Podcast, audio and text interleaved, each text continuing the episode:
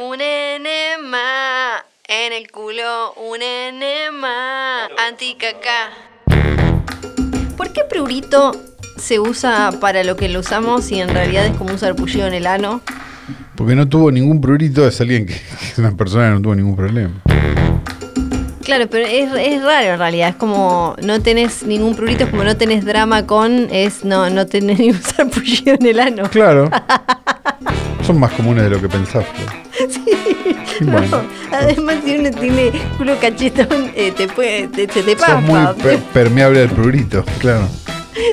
Está ahí a la vuelta de la esquina. Claro. Está, está el prurito ahí atrás de una ligustrina. esperando. Claro, la paspadita.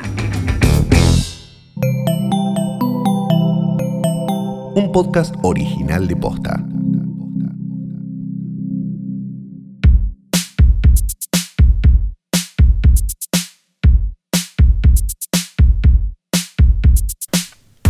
Buenos días, buenas tardes, buenas noches, a lo que coincida con el momento en que le diste play a esto, que no es otra cosa más que un nuevo episodio, temporada 2021 de Hoy Tras Noche, el podcast que todos deberían tener de referencia y como no lo tienen de referencia, bueno, así son los otros podcasts. Mi nombre es Santiago Calori. Ah, yo soy Firela Sargenti. Ah, eso es. Sí, sí, parece que sí. ¿Cómo parece que estás? sí. ¿Qué muy contás? bien, muy bien, ¿Los muchas tuyos bien? Sí, acá, acá, vivos, vivos, Ah, viste, acá andamos, sí, no nos podemos quejar sí, igual en no, todo pero- esto, pero bueno, bueno.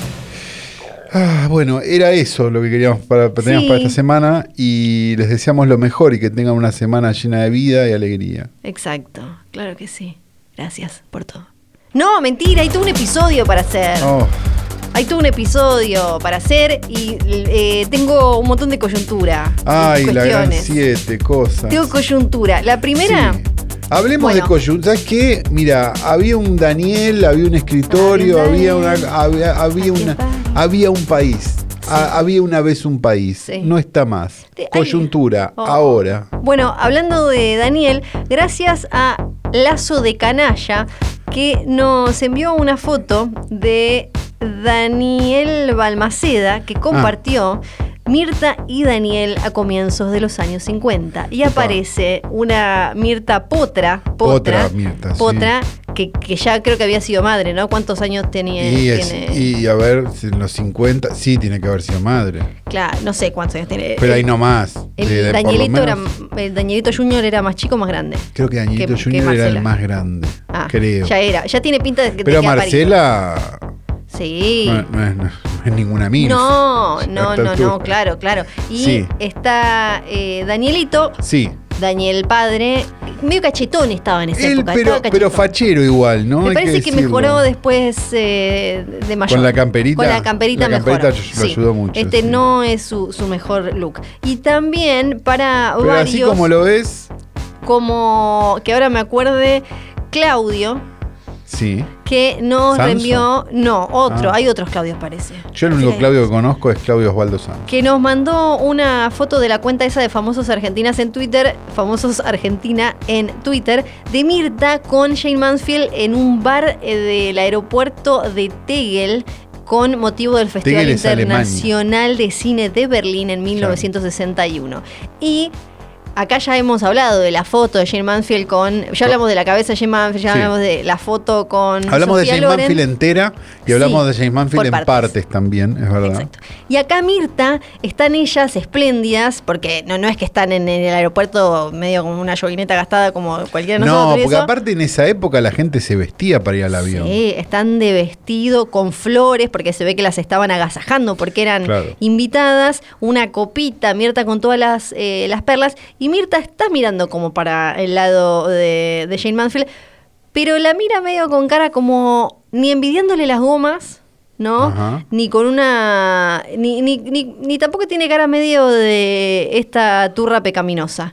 Ah, ah, no, no está juzgando. No está juzgando. Bueno, Sí, porque es Mirta, Tiene cara de así como la ves. tiene cara de que la mira como picarona, la vuelta que diste. Una cosa así. Sí, la vuelta que dio en la ruta.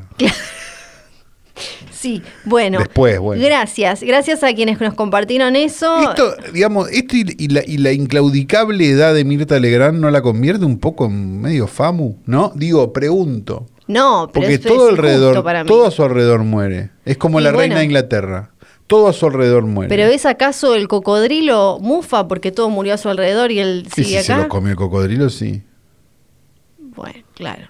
Pero no, no, no funciona así. Ok, No bueno. funciona así. Bueno, qué lindo, que, que estrellas fa- famosas, a mí Sí. me encanta eso. Sí. Bueno, hablando de eso, hay una foto muy famosa y muy linda, y si quieren hacer un poco de research se van a encontrar con un dato maravilloso, que si buscan van a encontrar una foto de Philip Lynott, de, de mm, ¿cómo se llamaba? De Tin Lizzy, Sí. con Silvana Suárez, la famosa modelo Silvana Suárez, argentina. Ellos fueron eh, novios en un momento, Ajá. justo, justo, justo cuando Philip Lynott se murió. Datos. Ajá. No necesito de tu rating Silvana Suárez, Mirta Bien. Legrand, acabo de enganchar 30 cosas juntas. Realmente soy un genio. Mira, sí. Y les dejé un misterio aparte. Misterio, ese, Porque si tienen, ganas, si tienen ganas de un hoyo de internet, Hoyo de internet. empiecen a averiguar. Busquen datos, última noche de Philip Lynott. También siento que tenemos que actualizar a la audiencia con respecto a lo que está pasando con el Chateau Marmont porque No, la me llegan, me llegan mensajes todo el tiempo, todos los días me llegan actualizaciones. No te llegan Me mensajes llegan todo el tiempo. Si me mandaste Flor. alguna vez algo Sos de Chateau como los Marmont, con la ahora influencer del calefón, es mentira. Arroba San Calori, contale, decile que me mandaste. Porque estuvieron pasando No un me de arroben, voy a bloquear más gente de la Parece que tengo que están ahora como el Bowen. ¿Viste? Están. No, ¿está tomado por los empleados? Porque los empleos salieron y dijeron, acá nos pagan mal, nos maltratan y esto es todo un horror, es una mierda. Los famosos ahí dijeron como, yo no voy a ir más a No voy a ir más. Hay que, boico- hay que boicotear. Voy a ir a comprar yerba titraijú, están vendiendo yerba titraijú, ¿qué están haciendo? Entonces, eh, la- la- el sindicato de actores dijo, no hay que ir ahí, no hay, que, ir, ahí. más. Maltratan a todos, son y, lo, malos. y lo están solucionando, digamos, como se solucionan todas las cooperativas, que es haciendo este, no lo sé bien. pan relleno. Y, Viste que igual en Estados Unidos le dicen como cooperativa o trabajo claro, de pero le dicen otra a- co-op. No, pero digo, a cualquier cosa. O sea, tienen vacaciones pagas y ellos ya sienten que están en la Claro, que China están, sí, comunista. sí, sí, sí, sí, que están bajando de Sierra Maestra. con- Sí, sí. Eh, por un lado tenemos la, la película, ¿viste? La de Aaron Sorkin, que esa es un Va a ser capricho. es un- sí, va a ser una- un capricho de flor muy aburrido. Muy Va a ser más aburrida que, que la otra del otro que también hace películas aburridas sobre Hollywood. ¿Cómo se llama? Que a vos te encanta. El que hizo la serie esa de verga. que- Ryan Murphy. Ese, Ryan Murphy, por favor. No, no son aburridas. Son eh, in- Son- son- son- incorrectas. eh, Son, son de una sola forma que se podría definir de una manera políticamente incorrecta. Eso es lo que estás diciendo. Eso sí. Que lo- lo- yo lo puedo hacer de una manera fina para el que entienda de cine argentino. Son como películas de Oscar Barney Ok. Bien, bueno, ahí está la descripción. Eh, la, la película esta de Sorkin, protagonizada por Nicole Kidman, rarísimo, porque Ajá. Nicole Kidman hace de Lucille Ball, ¿viste? De I Love Lucy. Pero ella ya no había hecho de. ¿No le ha habido como el orto haciendo hechizada? Claro, que ahora van a hacer otra hechizada sin ella porque ella le fue como el orto. Ahora ¿No será que ser- le fue como el orto hechizada porque está Porque ella maldita? no- no. Hechizada está maldita, eso se sabe. Vos decís por acá también. Por acá también no y por varias cosas que habían pasado. Había como una serie de. Bueno, No sé, igual acá no hablamos de televisión. No hablamos de, no hablamos de televisión. Pero van a, van a, eh, van a mostrar la vida de eh, Lucille Ball y su marido Desi Arnaz. Se llama Bing de Ricardos, la película, Claro. dirigida por Aaron Sorkin. Me copa y está Bing de Bardem. Ricardos.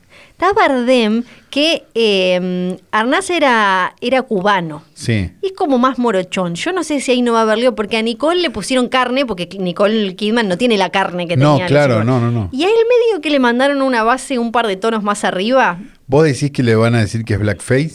Es, es como un Cuban face, porque viste que ellos dicen es español, es medio lo mismo. Claro, pero Es eso, medio pero eso es racismo también. Sí, porque Que, que en una de- secuencia, no, porque ah, si nos vamos a poner como, como se ponen en Twitter, deberíamos decir que en una escena tres la- personas hablan en español, uno habla en gallego, otro habla en venezolano y otro habla en argentino, eso es racismo.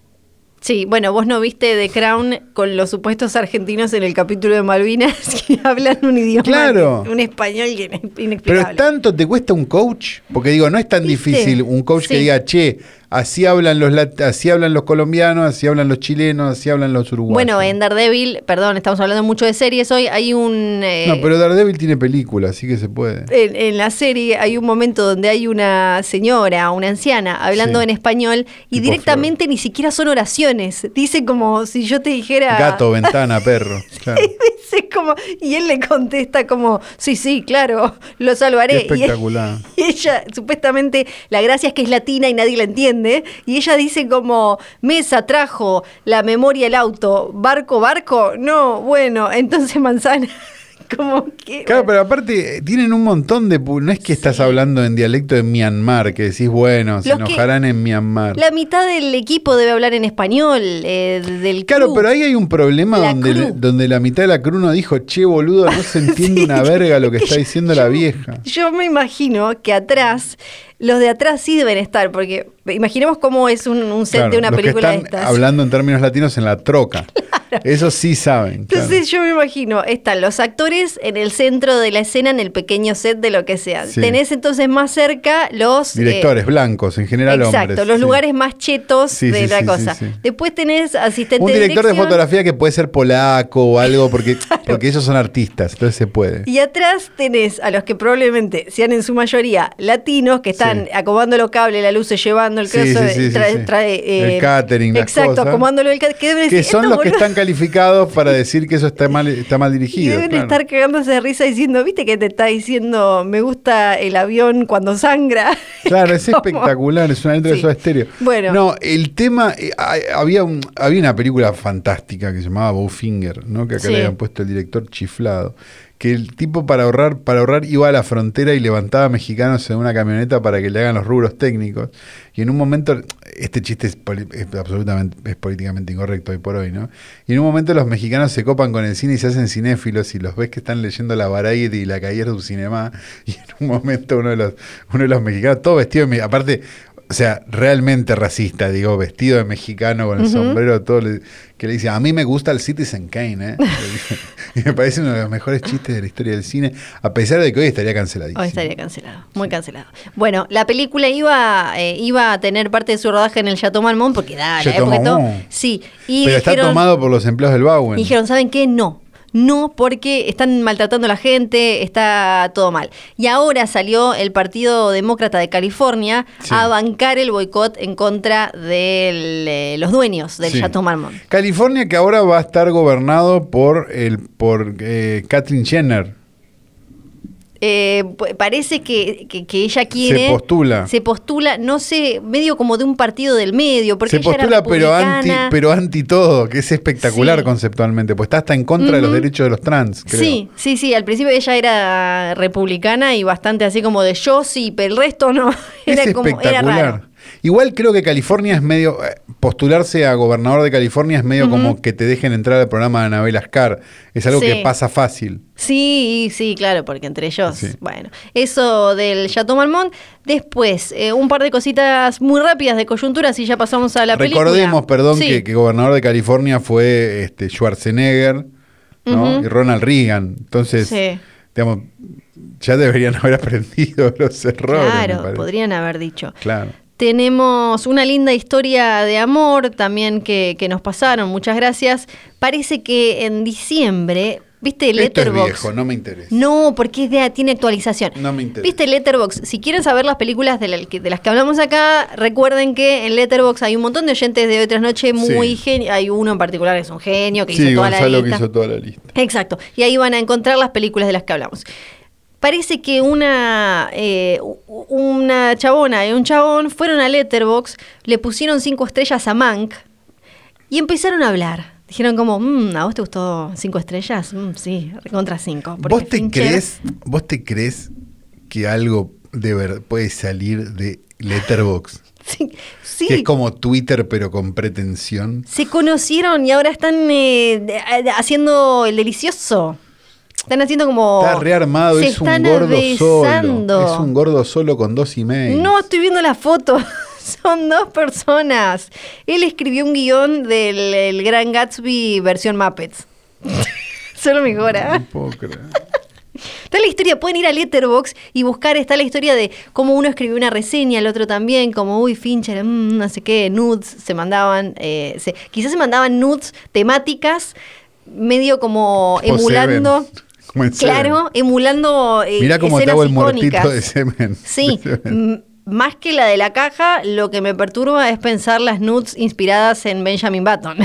Bueno, claro, sí, eso ya es ilegal. Eso no sé cómo es. no sé Pero cómo la, pero la nud, ponele del gordo con la cara en los fideos, ponele, podría Esa, estar. Sí, Sí, sí, el otro todo de la cama, ¿no? sí. Esa pueden ir. Sí, no, muy lindo, me encanta esto. No creo que sea cierto. No. Oh, no creo ¿por que qué? nada, no creo que haya pasto posible que crezca en, tu, en, en Letterboxd jamás. Sí. Stop trying to make Letterboxd happen. No va a pasar. Bueno, y por último, finalmente vimos las eh, Marvel sacó un video celebrando la vuelta al cine, como volvemos, mira todo lo que tenemos Sí. y mostraron, adelantaron por primera vez un poco de Ah. Eternals, la película que va que dirigió Chloe Zhao. Lo que, lo que nosotros vimos hasta acá eran solamente placas con un logo, ¿no? Exacto. Claro, Y que ya la gente estaba como loca. Sí, como loca, como loca. Placas con un logo, es lo Un mejor. logo, un lo logo, mejor, mirá lo que es ese logo en fondo negro. Que no habíamos visto. Claro, Sí, exacto. sí. Y, mm, y aparece en estos, eh, en este clip que nos mostraron, aparece, ¿sabes qué? Ese ¿Qué? acantilado que había dicho Kevin Feige, que hablamos la semana Ah, pasada, que ella filmó con con esa con el niebla y el agua, eh, que se ve como, eh, mira, así es la vida real. Claro. Aparece. Que debe ser el iPhone de ella, ¿no? Lo del iPhone lo inventaste vos. No, pero vos dijiste que había ido y había mandado una cosa. Sí, pero no, lo del iPhone te ya le sumaste color. Yo no dije lo del iPhone. Vos dijiste, mí re fue un iPhone. Lo editó en su cabeza. Lo editó. O si no, manden el tape, pero lo editó, lo editó. Yo no dije con un iPhone. Yo hasta que no vea. Bueno, Sí. eso, eso de coyuntura. Yo me no sé parece si me estoy olvidando algo. totalmente espectacular. No, tenemos una. Sí, ¿cómo no nos estamos olvidando? ¿Qué? ¿Pasó algo más? ¿Y hubo un fenómeno de precarización laboral o no en las Ah, ¿sí? últimas 24 No lo horas que sé, fue no- bastante sé. notorio? Contame. Este, aparentemente hay una película que se está haciendo por crowdfunding, una cosa que me parece muy loable. Sí. Este, la está haciendo Casiari, o por lo menos la está produciendo Casiari, ¿no? Eh, que él es muy del crowdfunding y todo eso, y bueno, sí. se la sabe lunga. Entonces decidió poner en venta como unos este, bonos, podríamos decir, o algo así, donde todos se convierten en productores eh, asociados de la película y qué sé yo, junto a la plata de la película. Algo que muy bien, digamos, todo esto hasta acá buenísimo. La película es una adaptación del de la novela La Uruguaya de Pedro Mairal. No sé si la leyeron. No. Bueno, si sos mujer no la leas. Eh, que va, va a dirigir Ana García Blaya, este, la directora de Las Buenas Intenciones, una película que fue bastante exitosa en el circuito independiente el año anteaño pasado. Apareció un hilo este, en Twitter de Casiari diciendo, confirmo que el gran César Charlone, nominado a un Oscar por Ciudad de Dios, aceptó anoche codirigir la fotografía de La Uruguaya junto al nuestro enorme talento, del- el enorme talento de la Argentina, Yayara Rodríguez. Yayara Rodríguez, la eh, este, mm, directora de fotografía de un montón de películas independientes, caso, no sé, El Estudiante, La Flor, no sé, y demás, ¿no? Eh, la historia es increíble, abro hilo, ¿no? Bueno, y abre un hilo y cuenta que la uruguaya ya tenía una gran directora de fotografía, que era este, Rodríguez, que tiene un currículum tremendo en el cine argentino, El Estudiante, Historias Extraordinarias, Las Buenas Intenciones, entre muchas otras, y nuestra idea era, era presentarla en estos días. Justo, justo en estos días tenían la idea de presentarla. Pero, hace- pero no va. Sí. Le agrego yo el no va, ¿no? Pero, No va. pero no va que hace un poco un lector de Orsay me contó de nuestro proyecto este, mm, al mito del cine, César Charlone, Ciudad de Dios Sí. y la película de los papas. Si eso es un mito, Los dos no sé, papas. no es Vittorio Storaro, digamos, ¿no? Este, mm, a él le interesó y mi socio le preguntó por privado, ¿querés que te pase el contacto? ¿Te podés perder? ¿Qué podés perder? De hecho, no había nada que perder, solamente tiempo. Era imposible que el director de fotografía de Ciudad de Dios, papá, papá, papá. Cuestión que el de Ciudad de Dios agarra viaje Sí. y entonces la fotografía que le iba a hacer una mujer, la termina siendo una mujer y este viejo. Claro. Es y raro. lo es cuentan raro. como algo que está Sí. bueno. Y no está bueno. Eh, de afuera se ve raro. Yo entiendo que eh, puede ser algo. Yo entiendo que, puede ser una gran noticia Sí. porque decís, ah, mirá qué bueno porque hicieron la película. O sea, yo la parte épica de la película la banco. Sí, sí. Lo que me pasa es que leo los comentarios y no hay ningún comentario señalando un techo de cristal en ningún lugar. Sí, de afuera. Entonces es muy ve- llamativo, ¿no? Sí, de afuera se ve muy raro que si ya había, eh, si ya estaba y justo es una mujer en un puesto en el Justo que- hay una mujer Sí. Una película que eligió a una mujer para que le haga la dirección de fotografía. Que es algo que, aparte, en, eh, de la- en dirección de fotografía, si se fijan, y hay un montón de cosas escritas muy interesantes al respecto, y acá lo hablamos, es justo también un rol en cine que Algo muy necesario igual para bajarle la machiruleza a la uruguaya de Pedro Mairal y a toda la obra de Claro, Pedro claro, Mairal, claro. ¿no? Pero, pero digo que, que es, es justo un rol al que a la, la mujer siempre el techo de cristal está más abajo todavía, les cuesta más porque exacto. para llegar a ser eh, DF tienen que hacer o- o un montón de lo, lo pueden ver en si siguen directores de fotografía en Instagram, por ejemplo, el laburo, hay como una parte de laburo físico y demás que con las que le machacan. Exacto, y, hay millones como, de fotos "Ay, de no vas a poder directoras de fotografía cargando cámaras mucho más grandes que las que cargan los varones. Como sí, claro. Sí, claro. Entonces justo también es un rol en el que eh, a las mujeres les cuesta todavía más ya el Exacto. cine. Entonces Eso es, un poco llamativo, ¿no? Sí. Y es un poco llamativo que no rebotó en ningún lado. O sea, hay, hay como determinadas situaciones donde, donde hay, me, me da la sensación de que hay vía libre, ¿no? Como, no, él puede. Sí. Él puede echar una. No digo echar, porque Sí, no la sí, sí. echó, seamos es- buenos. Pero sí. digo, pero, pero, porque, viste, como es de internet, es de Twitter, no pasa nada. No, me parece que debe haber una, eh, una de esas cosas como, como el proyecto está bueno y todo esto que decíamos de Claro, la claro, forma es- en la que se produce. todo eso lo banco, Me parece, viste, vale. que está en esas situaciones como es medio siempre más difícil decir como, che, pero mira esto. Esto no Claro, está. pero estamos a una semana de que Casiari diga, che, ¿sabés que me pasaron el contacto de Campanella? Y entonces Sí. Ana García Blaya no va a dirigir la Sí, uruguaya. de afuera se ve así. Parece eso. De afuera se ve así. ¿No? Sí, da sí, esa sí. sensación. Ojalá que no lo sea realmente. No tenemos razones para pensar mal. Pero Sí, es llamativo, ¿no? Sí. Conceptualmente.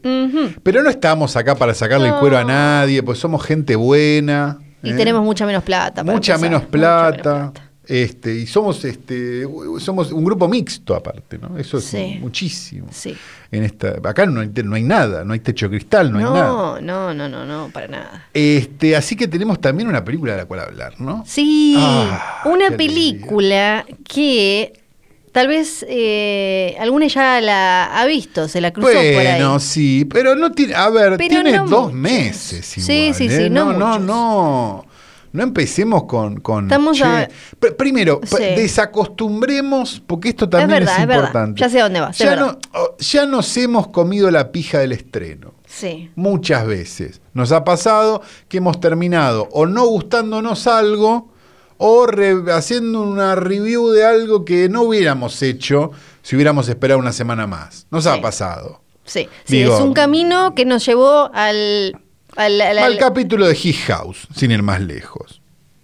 Una película que No, estaba no bien, pero No, era para capítulo. No era para capítulo. No, a mí me pareció que, que podía ser. Pero sí, es un camino que nos conduce al eh, chancro y olor a ricota. Exacto, entonces si estamos en esa, uh, guacho, ah, salió el torre, Sí, dale, mandale mecha, nos pasa que eh, no, no, no, no, a veces pasan estas cosas. Sí. Entonces, si nosotros hablamos de una película que a lo mejor que tiene dos, me- dos meses. Dos meses. Dos meses. Recordemos, en este país hace no mucho se estrenaban películas hace tres años. Sí, y además Sí. el protagonista en el medio... Eh, Filmó 10 películas. filmó 10 películas. Eh, le, le seguimos el ritmo Una como no, la retrospectiva no la podremos No. hacer nunca. La película de la que vamos a hablar se llama Willy's Wonderland. Igual si se leyeron la info ya se la he Está dirigida por Kevin Lewis, de quien no conocía su obra anterior y viendo los pósters tampoco la quiero conocer.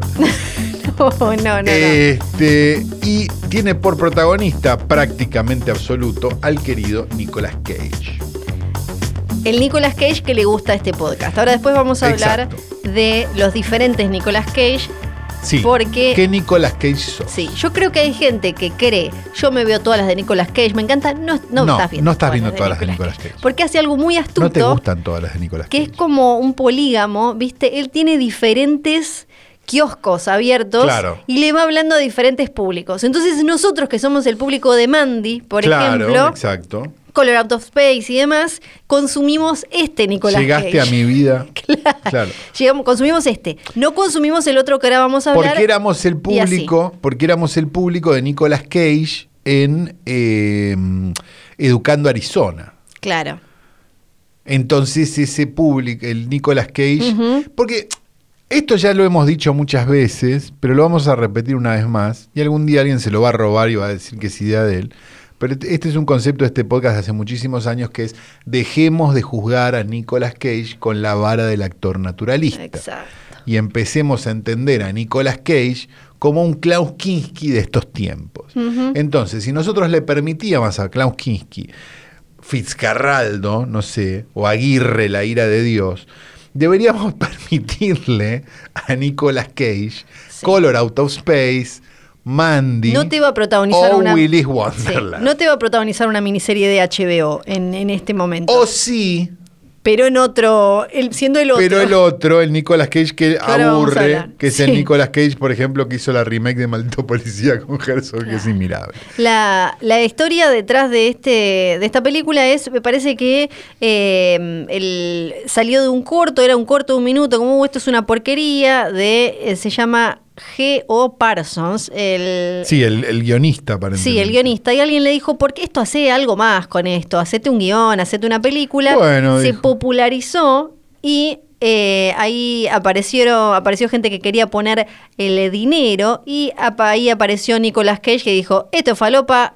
eh, pongo, la- pongo el nazo. Claro, y de Como- hecho, de hecho es productor de la película, lo cual- Claro. lo cual solo lo convierte en alguien maravilloso. Tiene como un detector. Recordemos también por qué Nicolas Cage está actuando en cuanto... eh, o sea, si tenés una- un 15 va Nicolas Cage. Esto Sí. también es importante. Sí. Nicolas Cage amasó una fortuna incual- incalculable en algún momento de su vida, pero se la puso toda de frente. Al punto de que cuando se preguntaron por qué Nicolas Cage no tiene más dinero, descubrieron que se había comprado un esqueleto de dinosaurio y lo tenía en la casa. una isla que, que Claro, uno puede decir, bueno, hay otros que tienen una isla, pero él tenía una isla con una pirámide, con el esqueleto, le Exacto. puso Kalel al hijo. Por eso, o sea, como La, la vivió, la vivió, la vivió y, a- y después en un momento tenía que tenía la prepaga, el colegio de los chicos, el colegio de Calel. Sí, ya no como- llegaba. Y dijo, che, me voy a tener que empezar a hacer cualquier cosa. Y la cantidad de divorcios también, creo que tiene una cantidad importante Ahí de hace divorcios. Ghost van- Rider, si no me equivoco. sí. Y todo el mundo dice, ¿qué le pasó a Nicolas Cage? Pero justamente el haber hecho Ghost Rider para mí, Ghost Rider era la que tenía la cabeza prendida Sí, a fuego. sí, Ghost Rider. Yo creo que Ghost Rider le abre a Nicolas le abre a Nicolas Cage un mundo, un poco con Air también, per- pero pero me parece más Ghost Rider. Le abre porque con Air todavía era, había prestigio ahí, no estaba con la cosa de prestigio. Pero con pero Ghost Rider le hace le abre un mundo a Nicolas Cage que no se cierra nunca. y- Sí. Y, del cual, y en el cual, además de un montón de películas filmadas en Rumania en una hora y media, hay un montón de cosas muy interesantes, como podría, podría ser Color Out of Space, como podría ser Mandy, como podría ser esta película. Se nota eh, después de Ghost Rider, porque al principio iba como de comedia familiar a héroe de acción a alguna, Alguna algún indie intento tipo- de Oscar volver no, a y eso. el indie, el Weatherman, ponele que era una película linda. Va, va como así, pim, pum, pim, pum, pim, hasta que... eh, Ghost Rider. Ghost Rider, la, la remake de Wickerman, Sí, el claro. horror, Gone in 60 Seconds, no olvidemos. llega Ghost Rider y a partir de ahí ya se va, hace la voz de un hámster en una película Bien, para chicos. bien. Eh, Para mí Ghost Rider llamó el contador. A Sí. partir de ahí llamó el contador Sí. y le dijo, Nicolás, ¿qué? y ya El dinosaurio. no hay vuelta atrás. Todas las películas o son, con suerte, alguna comedia familiar y después tienen ya Cosas. olor a directo a video. Tienen olor a Rumania. Sí, sí, sí, sí. Smells like Romania. Sí, exacto. Bueno, en esta, él, eh, tienen que saber, no habla. No tiene una sola línea de diálogo, lo cual me, me hace pensar en la teoría que contó Kuchevaski, digamos, Sí. no, no, no es algo que haya inventado yo, de Bruce Willis, ¿no? Sí. Que esto, lo, para los que no la escucharon, no, no sé si lo, lo contamos acá o no lo contamos No acá. me acuerdo, Yo ni pero me acuerdo de si lo contamos o no. Bueno, viste que Bruce Willis hace como cinco películas por año. Sí, En las cuales en la foto de la, del póster es, es casi siempre la misma foto incluso. exacto. Bien, Bruce Willis tiene un doble. Bruce Willis tiene un doble que no es Bruce Perillo. No es el de acá, no Exacto, es Juan Pablo Carlos, Bruce sí. Perillo, el, el- el doble argentino de Bruce Willis, que es muy parecido. Por sí, sí, no, no lo hagamos enojar. Sino que tiene otro que va para todos lados con él.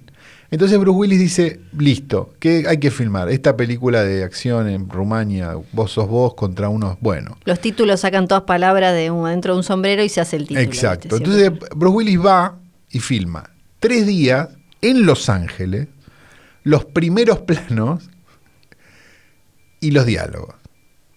Si hay un plano ya de costado, Sí. lo filma el doble. Bueno, Y toda la secuencia de acción Sí. la filma el, doble. doble. Como resultado de eso, si le mirás el IMDB a Bruce Willis, tiene 70 películas año exacto. Creo que hizo lo mismo incluso Un en- genio. A ver, ¿por qué no? Sí, creo que hizo lo mismo en. em, ¿Cómo se me fue ahora el nombre de los de los viejos, todos juntos, los de héroes de acción? De Expendables. Creo Expendables, que claro. En Expendables también dijo, chicos, yo ya no voy a andar saltando por ahí, qué sé yo, y él hizo, o sea, usó un doble para casi todo. Y, y también era una es como. Flor, es como Flor hace eso. Flor Sí. usa el primer plano y después Y- tiene un doble de cuerpo, que es Vanessa Yo Carbone. solo saludo y después Sí. en la época después en realidad es toda la doble. Yo estoy Claro, viviendo la siesta. Exacto. Y había gente que se- hay gente que se pregunta, ¿viste? Cuando estás en el, estás en el videoclub ahora de la vida, ¿no? Sí. Agarrás, Sí. agarrás el VHS este con el póster de Bruce Willis y decís, ¿por Uno qué de Bruce Willis, qué pero, bueno. Pero ¿por qué deja que pongan su nombre tan chiquito y en el póster aparece medio raro? Y es por esto. Claro. Como, tiene que ver con los contratos estos. Claro, otro que hace eso, pero me parece que actúa un poco más, es Jean Reno. Ujú, Sí, también bueno, pero... Está en una. Y el que. Y Nicolas Cage. digamos. Nicolas Cage. Esta sería como la explicación. ¿Estoy diciendo que Nicolas Cage no actúa en Willis Wonderland? No, ni en pedo. Está en toda la película y es él. Me- o da la sensación de que es él. pero por lo esta es de las que le divierten. Pero esta me parece que es de las que le divierten. Sí. Porque vamos a explicar de qué se trata Willis Wonderland en Sí. este momento. Tenemos un hombre en un auto Sí. como bastante espectacular y rápido. Un hombre de pocas palabras. Un hombre de ninguna palabras. palabra. Ninguna palabra. Ninguna palabra. Pero mirada así como. Sí, intensa, torva. Como puede, sí. Está pasando por uno de estos pueblitos de Estados Unidos. Pumba no va y se le pi- pincha una rueda. Sí. Va y le dice como. Esto ya lo vimos. Esto, claro, ahora se lo, se lo van a comer, van a empezar, va, a venir The uno con un banjo y le va, se claro. lo van a querer culiar. Claro, no, sí. No. Deliverance. Va y le dicen, bueno, El yo otro día usé, la imagen del niño del banjo Sí. en Deliverance en un chat y fue, de un- fue de una perfección total. No Eso me es acuerdo. verdad. No Yo me acuerdo. yo estaba ¿Estabas en ese chat? Sí, sí, Ah, estaba, estaba, estaba. Estuvo muy bien usado. Gracias. Muy bien usado. Y mm, le dicen, che, acá no, no tenemos hotel para mandarte, pero hay un lugar, hay un trabajito que si podés eh, hacer esta noche, te podés quedar ahí, yo mañana tengo tu auto arreglado. El trabajito ese es limpiar eh, una especie como de... mm, Un Casimiro. Un- no, es ¿qué es esos, un- Casimiro? Casimiro, sí, lo- yo no tengo niños, pero es como esos lugares, un restaurante infantil. Un Claro, lugar como uno de esos Cumpleaños, peloteros. pelotero, cosa. Eh, papita, hamburguesita, panchito, pelotero y unos bicharracos peludos que saludan a la criatura de cumpleaños y demás. Le dicen, bueno, te- él va ahí, tenés que limpiar esto a la noche, mañana yo vengo, acá está, está cerrado porque hubo un par de problemitas, unos de estos bichos Sí, se cayeron en cosas. los nenes, cosas, qué sé yo. Se queda él ahí a la noche, llegan unos adolescentes porque quieren prender fuego al lugar porque resulta que esos bichos peludos Están vivos. están poseídos por el alma de asesinos seriales. Y es espectacular, boludo. Ya la vieron, a partir de acá ya la vieron y vamos a ver con Es spoiler. espectacular. Me hizo acordar mucho a una película que yo, que no sé si tuvo capítulo, pero que yo adoré en su momento, Sí. que era de Banana Split Movie, de hace dos años sí, o sí, es así, verdad. Que era muy, es muy en esa línea.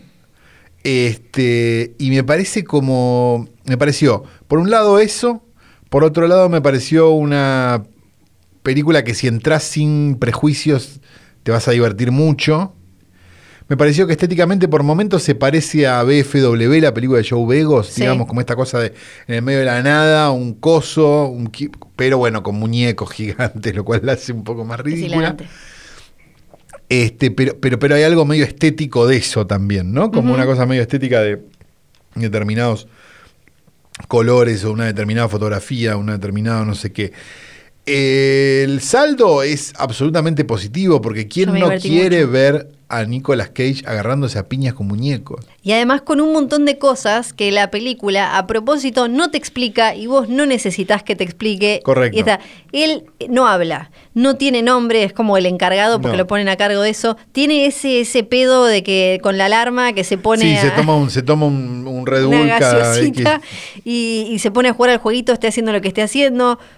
Nada. Y, y es, y es espectacular eso, que sea como... eh, No, no- no hay mucha no historia tiene- detrás porque, de... porque una película de una hora 25, donde Sí. Nicolas Cage pelea contra unos animatrones que están poseídos por espíritus de asesinos seriales, no necesita más explicación No. que esa. No. Y a- Y deberíamos disfrutarla como lo que es, eso mismo. sí, sí. Una película muy divertida que si estás medio bajón en tu casa, te va a salvar una hora 25 fuerte y te vas a divertir mucho. Y además hay, hay como un compendio de homenajes a los años 80 que estamos acostumbrados a que se hable mucho con lo de los 80 a los 80, pero que sea Stranger Things.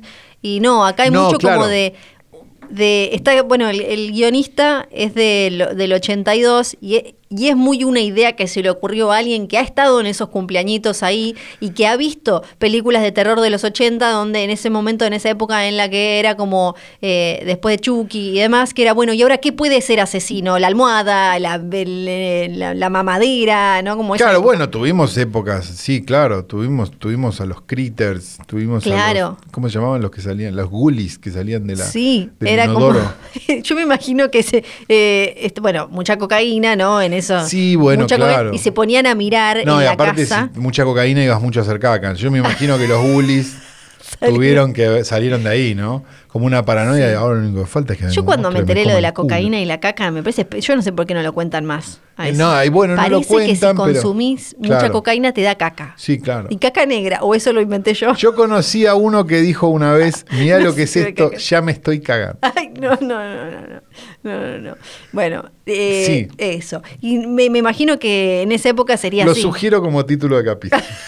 me, me, imagino eh, mirando para todos lados, ¿a qué le puedo poner dientes? ¿No? Después de, porque Claro, era básicamente claro, esa idea, era como criaturas, niños, después de, no sé, el payaso de Poltergeist y demás. ¿Qué, qué, qué puedo hacer que ahora sea asesino? Y la película se divierte un montón, me parece, con ese concepto, lo lleva eh, a- a- hasta el ridículo total y dio con el actor productor perfecto para hacer un tipo que no habla nunca, que no hace nada y además tiene hasta como esos diferentes, eh, lo, lo de la pareja que se va a coger, los adolescentes, los adolescentes Sí. que se ve que hacen Tiene como esa, claro, de los oche- como esa cosa sí. de los 80 de no, de no medir el peligro, ir a coger igual al lugar donde Sí. ya murió mucha gente, que es como una... La vieja con un secreto en el pueblo, Exacto. ¿no? Como Sí, no, la Final Girl tiene. claro, está bien. O sea, no, no tenemos que... Es a propósito. Claro, Eso. sí. Así que les decimos desde acá que Willis Wonderland, una película viejísima, que llegó a Incas y Torrent es, en sí. febrero, es un peliculón y deberían verlo. Y acostúmbrense a que quizás no estemos con la novedad y estemos con cosas que nos gusten, porque si no, ¿qué sentido tiene la vida, amigos? Como parte de esta serie hermosa donde Flor nos cuenta cosas de historias con caca y cocaína, seguiremos de esta manera con el derrotero, ¿verdad? Sí. De la cienciología. De la ¿Una religión? ¿Una religión? No sé. No sé. En Yo realidad- vengo acá a nutrirme, a yo- saber, a entender. Yo en realidad no voy a hablar de ninguna religión, estoy hablando de la historia de un hombre. Papeles, papeles, cosas Ah. Solo que un están hombre, ahí. como, como la telenovela con Carlos Andrés Calvo y Mirta Busnes. Sí, nuestro amigo Lafayette Ronald Hubbard. Sí, L. Ron Hubbard. L. Ron Hubbard, eh, Laffy, le podemos decir también. Laffy, Laffy. sí. Le podemos decir Laffy. Hacemos un breve La resumen. fe, le podemos decir. La fe. ¿No? Que suena como más así de- de fútbol de, de, la, de la B o de la C. incluso. Sí, sí, sí, es como la Hincha de Ferrer. Laffy, Sí, claro. claro. Bueno, porque lo estamos usando de, de bueno, ejemplo. la Ferrer era Gregorio también, ¿no? Claro. Nos reímos de, nos Sí. reímos de Lafayette Y era Gregorio. Gregorio. Era Gregorio. Porque lo, lo estamos usando de, de ejemplo de cómo eh, esto que ya se viene diciendo tanto, ser un- básicamente un hombre blanco en Estados Unidos, tenés una oportunidad y otra y otra y otra, y básicamente te premian por ser Sí. mediocre. No todos, ¿no? No, no, no. todos. Tu ¿no? esfuerzo vale también, Sí. sí, hombre blanco, sí, hetero, bla, bla, bla, abracito, abracito, está todo bien. Pero a veces. Pero a veces tenés historias falla, como esta. Claro. Tenés- eh, voy a hacer un breve resumen de lo que, por lo que pasamos Lucas, por ejemplo. el año pasado. Eh, tenemos a este hombre, este buen hombre, que eh, nació en 1911, murió en 1986 y le había ido mal en la escuela secundaria. No, no había pegado una. Abandonó la que universidad. era todo un fracaso. Exacto, acá. abandonó la universidad, no había entrado, después entró porque lo... eh, Lo acomodaron no y, entró- ahí- y aún así una mierda. No entró a la escuela naval, abandonó la Cruz Roja porque le dio, dijo, Oh, no, esto es un montón. Armó un todo viaje- medio chimps, ¿no? Sí, era, todo. era como medio chimps. todo. Porque además venía de una familia sin necesidades. Entonces Claro. no, sí, él quería dinero. esto. Él quería platita, él quería más plata, más Claro. plata. Pero la verdad es que de hambre nos había muerto. Y había armado un viaje por el Caribe para buscar tesoros. Acá estábamos. Sí. Los marineros Mal, noruegos. Mal, mal, mal. Eh, le fue mal, le fue mal, eso No. salió bien tampoco. Se casó en el medio, tuvo pibes, no le salieron como quería los pibes. Empieza a escribir ciencia ficción. ¿Y cómo quería que le vende, salían los pibes? Que, Que le dieran plata. Ah, él quería Michael plata. Jackson, que- que le salgan cinco Michael Jackson. Él quería plata, no le salen. Empie- Empieza a escribir, empieza a irse mucho a Nueva York a vender sus cuentitos de, no solo de ciencia ficción, escribía de, de aventuras, de mm, eh, western, él te era un de todo. pulp writer, digamos. Exacto, Sí. pero le daba poco dinero y la mujer le decía Claro, otra sí. vez, la fiesta, plata de mierda, no puedo hacer nada. Y la mujer decía, vos no estás solo vendiendo tus historias, vos te estás culeando, eh, vas, eh, te vas a Nueva York y te, te- me- venís todo... eh, Nunca trajiste sifiliado". pescado. Claro, citando no, citando no. a, a- ¿cómo No habíamos? Creo que no habíamos llegado todavía a 1938. Yo no me acuerdo. La verdad que de años no estoy muy. En ese momento, él se hace como una operación dental y él le pasó algo con, reaccionó mal a la anestesia o algo de, de todo eso. Y dice que ¿Operación tuvo... dental de qué tipo? ¿De No, no embellecimiento? sé, no sé bien exactamente, ¿Le pero hicieron ponele- carillas como el gigoló? No, yo estimo que sería un tratamiento de conducto o Ah, le sacaron ok. la muela de juicio. Es una mierda el tratamiento de conducto. A mí me dieron una, Sí. una- la otra vez, vez pasada me tuve que hacer un tratamiento de conducto, me dieron un clavulánico, un gramo y me barrió la flora intestinal, ¿eh? Bueno, el tema es, viste, que según lo que vi en las películas en Estados Unidos te duermen a la gente, le ponen esa me mascarilla. parece espectacular. Lo hablé con mi dentista y me dijo que acá no se No es puede. legal, no es legal acá. Pero me, pero me encantaría. Sí. Porque aparte salís de la anestesia re loco. Claro, tiene que llevar. Bueno, a él no le pegó bien. Y tuvo, él dice que estuvo muerto un rato. Digo dice porque en general lo que él dijo en su vida después se comprobó lo contrario. Entonces por eso voy a hablar de esta manera. Él dice que estuvo muerto un rato y que eso eh, ya vio todo. Vio todo, dijo. Y después de esa experiencia escribió. Un- hizo un manuscrito que se llamaba Excalibur, Oh. donde él dijo, acá está... pero- Nunca, nunca un nombre, nunca la No, soledad del ombuno, No, Excalibur, Excalibur. Dianetics. Y dice, claro, eh, en Excalibur está lo que más, un poquito de lo que después sería Dianetics, eh, Dianética. Eh, y, él, y empezó, acá está la posta de la vida. Yo estuve muerto un rato y vengo y te la cuento toda. Bueno, esto va a ser como la Biblia. Dijo, esto va a ser como la Biblia y esto es espectacular.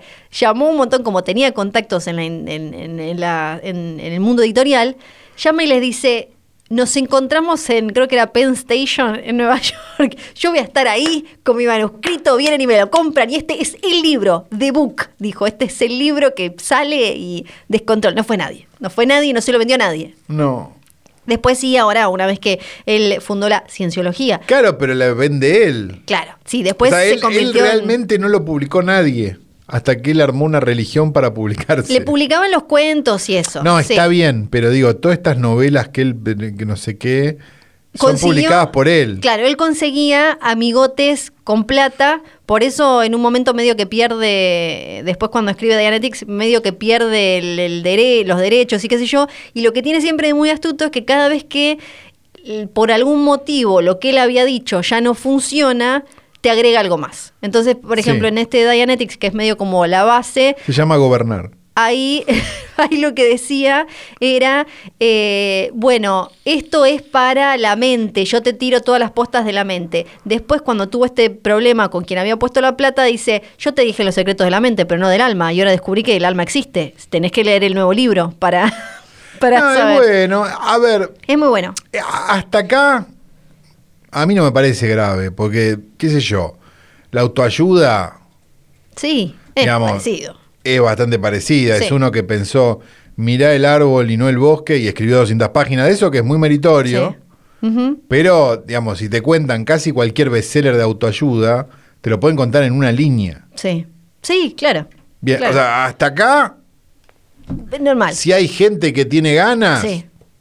Él empieza a decir, no se lo compra nadie. Pues bueno. No. Y dijo, ¿sabes qué? Lo que pasa es que la ciencia ficción mancha mi nombre. Yo no puedo hablar después No, seriamente claro. si estoy todo, todo pijeado por la ciencia ficción. No, Tengo claro. que. Se suma entonces a algo que se llama el Explorer, Explorers Club, que creo que lo habíamos mencionado la otra vez, y dice, y arma una expedición a Alaska. Esto creo que, creo que acá habíamos llegado. Y acá están los noruegos.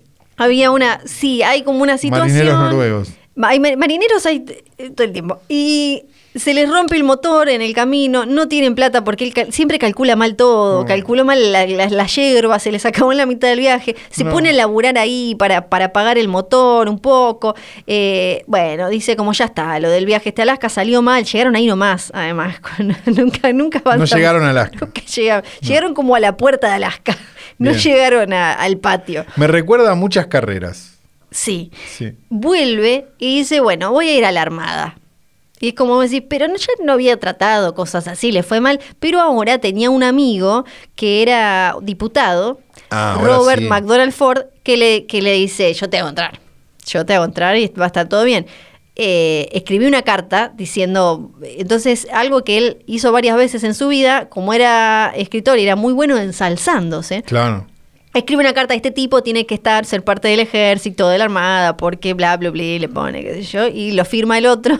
el- Creó la el bandera en. Rosario. Claro. Sí, y lo meten. Y lo meten como teniente, como junior de eh, la Reserva Naval en 1941. Una época. ah, una época linda época. para estar aparte. Sí. Debe de haber tenido buenos beneficios. En eh, eso es uno de los temas. Eh, Vamos a terminar con eso. Porque Ah. en, en noviembre de ese año lo mandan eh, a un puesto en Nueva York para que empiece a entrenar como oficial de inteligencia. Mm, no, ya no ya se había notado que no brillaba justamente en la inteligencia, ¿no? En- lo mandan a Filipinas, de ahí a Australia. Estaba, eh, estaba en Melbourne, que lo Mm. Mandaron a no sé dónde.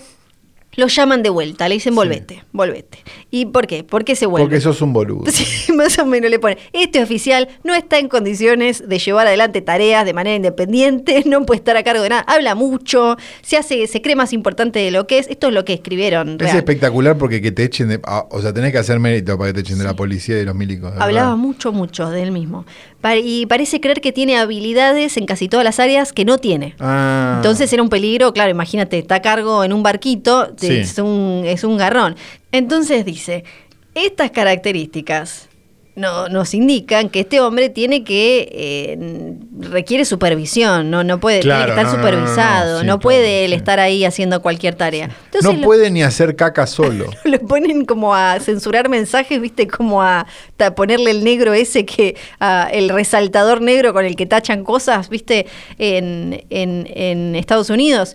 Lo mandan ahí a Massachusetts y en 1942 otro comandante dice, este hombre no tiene el temperamento indicado para ser comandante de nada. O sea, los papeles que se siguen sumando diciendo como, no le den nada a este, ¿no? No, Como, claro, sí, sí, sí, No sí, no, sí. Bueno, y el primero de octubre lo relevan. Le dicen, bueno, del mando, le, vos no, te, no vas a estar a cargo de nadie. Y siempre hay como cositas raras, porque después le dicen, bueno, está bien, no estás a cargo de esto, qué sé yo, y por algún motivo lo mandan a eh, hacer actividades de entrenamiento de submarinos eh, eh, que, que tenían que salir a, ¿viste, a cazar otros submarinos. Y en 1943 está a cargo el de un submarino Sí.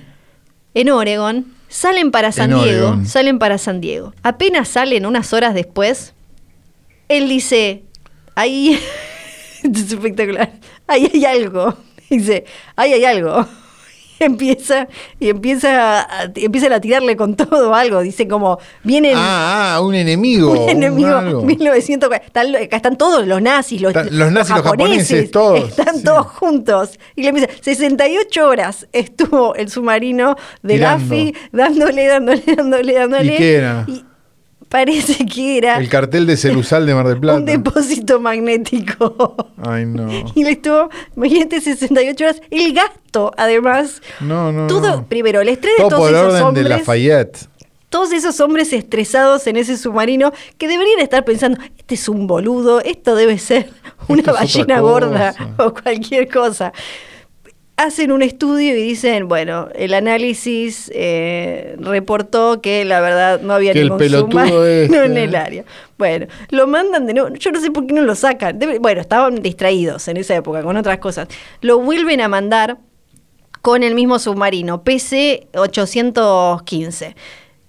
¿Qué hace? No va y se mete, ¿Qué sin, sin, sin notar, se mete en aguas mexicanas y empieza a practicar tiro en las Islas Coronado, pensando que, uno, eran Estados Unidos y dos, que estaban deshabitadas. No puedo creer. Eran de México y tenían Tenía gente. gente. Y él estaba tipo como practicando tiro Es al blanco con una isla de otro país. En el medio de la Segunda Guerra Mundial. Sí. Y México diciéndole como, oiga. Esto es un comienzo de es un claro, pero aparte fuego, es fuego. Exacto, es- ¿Cómo se llama? ¿Fuego enemigo? No, tiene un nombre. Em, sí, es eh, como. es como, eh, ah, me de estás guerra. declarando la acción de guerra, exacto. sí, Me estás declarando la guerra. Exacto. claro. Y México de golpe sintió como un dedo en el culo, se da vuelta y Otro más, claro. Yo ya, ya me sacaste California. me Claro, sacaste- ya estoy, ya estábamos. Dice. Sí, entonces dice no, y se lo volvieron a sacar, le pidieron perdón a México, le mandaron, no sé, masitas Sí. a México, Twinkies. le dijeron como, perdón, mildis, recontra Sí, mildis, no, remildis, mala este mía, boludo, no. pero bueno. Y ahí volvieron a poner, este no tiene ninguna capacidad de nada, este no sabe cooperar, no sabe trabajar en equipo. ¿Y qué hace? ¿Qué hacen después? Le dan un programa de radio. parecido. Lo mandan a otra nave grande a cargo de otras cosas. Y eso va a quedar para el capítulo que viene. No puedo creer, me encanta que todavía no llegamos ni siquiera a la religión. ¿no? No, y todavía queda. Esto es solo su carrera Todavía como quedan un montón de cosas. Realmente me parece espectacular la carrera de este hombre y espero que no se termine nunca la vida de. La- Lafayette, Ron Howard, porque me pone muy, muy, muy, pero muy, sabía, muy, muy, muy feliz.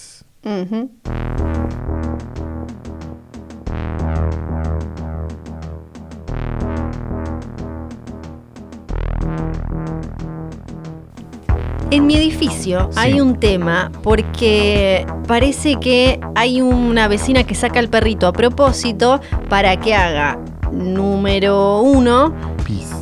pis y le caiga a los que tienen terraza abajo.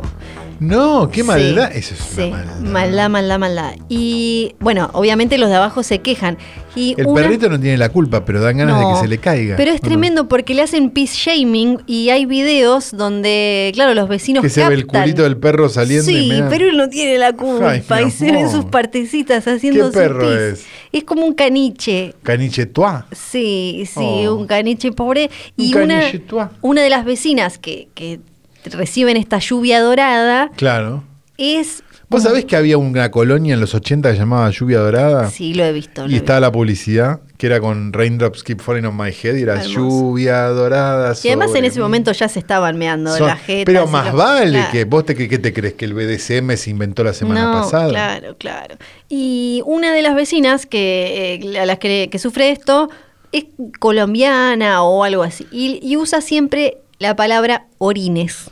Me gusta Ah, da mucho para, ternura, para decir orines. como los orines, que le caen los orines. Y yo si pienso en orines, pienso en las puertas abiertas del videoclub del tío Calu. Yay, y hola, bienvenidos a mi videoclub. Voy a recomendar una película que yo no me acuerdo si recomendé o no. ¿Y sabes qué? Me ¿Qué? importa un carajo. Porque, si la- bueno. porque vamos como 7000 capítulos. Así que si no la recomendé, sería 98. una pena.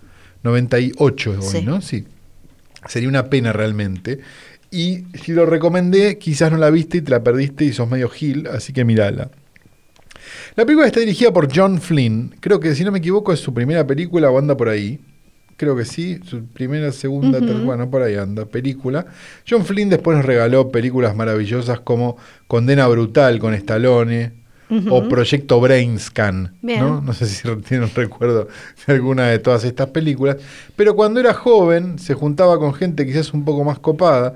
El caso del guionista de esta película, el querido Paul Schrader, para hacer una película en el año 1977, tengan en cuenta.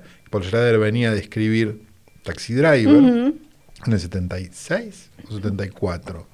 No me acuerdo. 76. 76 casi seguro, pero no, no quiero llamar a la... Ay, no, no. Sí, 76. Eh, que, se- que se llamó Rolling Thunder. Una película que estuvo guardada durante mucho tiempo y que fue rescatada por Tarantino con su Grindhouse Releasing y La Mar en Coche. Es básicamente la historia de un veterano de guerra que vuelve a su casa, quizás no con todos los cables este, soldados donde tienen que estar soldados, y un día no va que le entran a afanar a la casa. Mira. El, ¿Y el cómo lo tagline y lo toma, Lo toma mal. como Charles Bronson. Claro. Sí. Eh, el tagline es uno de los mejores de la historia, que es eh, Mayor Charles Rain, sí, que sería el nombre, ¿no? El, el Sí. mayor Charles Rain, has come home to war. En lugar de, o sea, ha venido Sí. a casa a la guerra y no ha En venido a casa de la guerra. Claro. Un gran este, tagline que solicito to- a todo el mundo que se fanatice con él en este momento. Eh, ah, nos había puteado uno porque hablé mal en inglés, según de- decía el ¿Ah, otro sí? día, sí, en Twitter. Lo bloqueé por pelotudo, pero Pero ¿por qué? es muy increíble que... No, porque digo que de verdad hablamos mal en inglés. Nosotros Y es, lo que se puede, se entiende. hacemos lo que La podemos. Gente que La gente nos no se entiende. Te juro que en el extranjero Sí. nos entienden perfecto. Sí, siempre se puede hablar mejor, pero Sí. bueno. Te juro que trabajé en una empresa Sí. bilingüe muchos años. Sí, te Y entiendo. me se entendían. entiende. Pero bueno, se ve que tenía un estatus muy alto. Y la primera vez que nos escribió fue para eso. Claro. Y fue bien. bloqueado, ¿no? Sí, Porque sí. además no tenía cara, tenía una... una- No es persona. claro, era, un persona. personaje de la televisión. Así que le deseamos lo mejor acá y decimos que si nos van a decir cosas picantes, se la banquen, pues se las vamos a contestar en el podcast. Picante. ¿Y qué más tenemos para decir? Poco y nada, realmente. Em, pará. Sí. Pará, hay anuncios para La- hacer. Ah, sí. Hay anuncios. Sí, sí, sí. sí. Hay Esto, es, mu- esto es anuncios. muy importante. Por favor, presten atención, tomen papel y lápiz incluso. ¿Quién toma papel y lápiz? no? Ese era el anuncio. Ya, el anuncio fue el de recién. Ya pasó. El, el anuncio. ¿No lo anotaste? Ah, sos boludo. Te lo acabamos de decir. Te, acá lo dijo. Agarrá el papel, no sé qué. Bolude. Sos, porque pues. Pero fue algo mental. No, pasó re- recién. Fue- Pasó el anuncio. Y no lo anotaron. No bueno, el que lo anotó, lo anotó. Bueno, son el que unos no lo anotó. pelotudos. Después se escriben diciendo, "Oh, no lo dijiste anoté, mal, no bueno, no sé. cosa". Eh, Sí. Dale al volumen, dale al claro, volumen porque claro, este, claro. el anuncio ya estuvo. Fíjate si tus papis no son primos. Arroba filme junto al pueblo. Ah, eso. Es una cuenta de, Pero lo voy a de anotar. Instagram. De Instagram. De, Twitter no. Sí. Es No, de, de Instagram. Twitter no. De hecho, la queríamos sacar y no alcanzaban los caracteres. Así que no mejor, sí. porque- Entonces iba a terminar siendo firme junto al pueblo. No sé, va a morirte. Twitter no te sirve, no sirve para nada. Entonces, eh, lo que quiero decir, esto sí es realmente muy importante, arroba firme junto al pueblo, sigan esa cuenta porque se está convirtiendo, si nos dan amor, nosotros damos amor. Si nos dan guerra, nosotros damos guerra. Y si nos traen un cuarto de helado, vamos a ser muy felices. Nosotros, porque no Mejor les vamos a medio, compartir. porque ahora ya medio para cada uno. Un cuarto cada uno. No, un cuarto se va muy rápido en cuarentena, en, en pandemia, mejor bajar menos a buscar el delivery y eso. Y Pero un no, yo medio hablo de una sentada. Ah, bueno, yo en dos, me- me- me- bueno, está bien. No, en una Medio sentada un mí, cuarto, te para comes. Sí. Eh, ¿Vos de qué querés? ¿Crema del cielo? Pistacho, menta granizada, dulce de leche granizado. Qué gusto difícil. ¿Está bien o no? ¿No? No, la menta granizada está de más. No, es buena la menta. Yo me- durante muchos años me mentí pensando, diciendo no me gusta la menta granizada y, me, me encanta la menta granizada. Pero para eso te agarrate un tubo de dentífrico y Y comételo. sí, pero no me lo puedo comer porque está lleno de mierdas que me matan. Me matan, me ¿Y vos matan. te crees que el helado de menta granizada no? Y sí, porque el helado de menta. La menta es muy sofisticada. Es muy sofisticada la menta. Por algo este los programa ingleses. fue grabado en el estudio normal, común, mayor de posta.fm, llamado Bebe Sanso Con eso cumplimos en nombrar además al querido Claudio, que no solo escucha este podcast, sino que escucha el otro podcast, que escucha el otro podcast. Y un día no sé qué podcast, no sé qué, cómo hace, hace, pero escucha todo y comenta. Es de verdad, es de Bebe Sanso es de verdad Sí, la madre que todos querríamos tener. es verdad. Es verdad eso.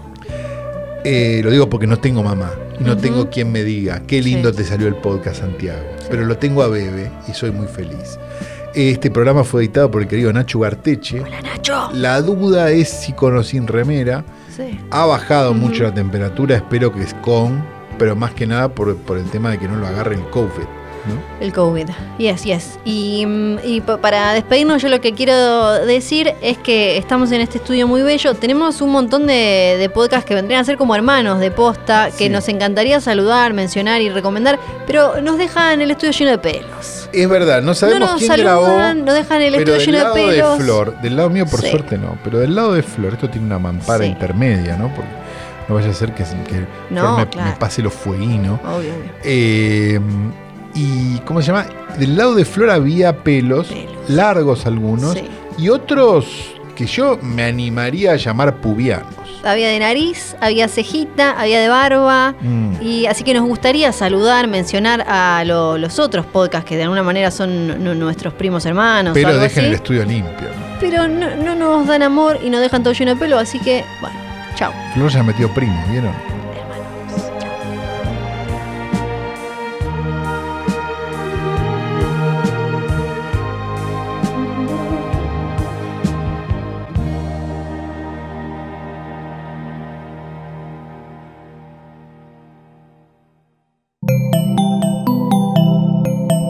Un podcast original de Posta.